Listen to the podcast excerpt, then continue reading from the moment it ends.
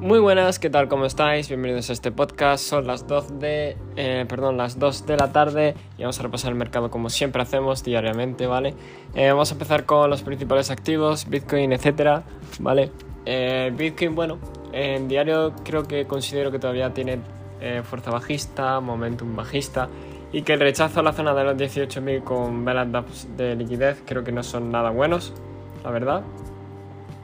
Eh, con respecto a la acción del precio. Y sinceramente sigo esperando nuevos mínimos, lo llevo diciendo muchos meses. Eh, y nada, eh, yo creo que es esperar, ¿no?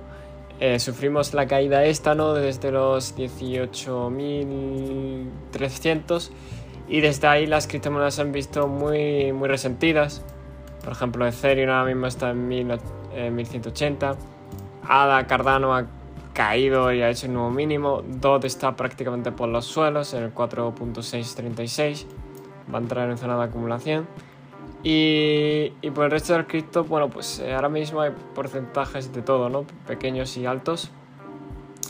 Pero no pinta nada bien para el futuro de las criptomonedas a corto plazo, ¿vale? Y medio plazo. Pero bueno, eh, con respecto a la bolsa, tenemos el Nasdaq, que hoy tenemos una apertura alcista muy, muy pequeña. Sigue con esa fuerza bajista, ese momentum bajista.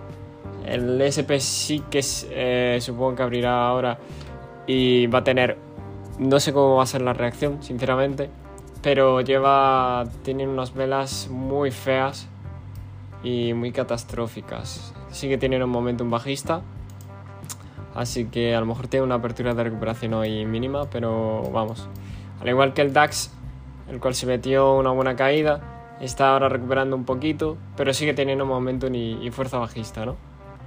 El único que se mantiene fuerte es el Hansen Index, pero está formando una distribución arriba al parecer y no tiene buena pinta eh, con esa divergencia bajista que tiene. Y bueno, el dólar se está manteniendo, ha rebotado en la zona más crucial, ¿no? los 103 y ahora está en la zona 104, que bueno, em, le queda todavía desarrollo para romper esa zona de los 105 y que busque precios al alza, lo que debilitaría más o menos el mercado. Y importante es el oro, el cual sigue en rango, eh, se puede estar formando una distribución si no sube con el paso del tiempo, eh, con una divergencia bajista y sinceramente yo sí que espero comprar oro cuando vea precios más bajos, al igual que Bitcoin, al igual que, bueno, que la bolsa no, porque considero que la bolsa todavía no está adecuada para ello. Pero poco más, eh, la verdad. Recordad, este podcast no es consejo de inversión ni nada de ello. Eh, este jueves volvemos con los streams, ¿vale? Em, y poco más. Nos vemos en el siguiente podcast.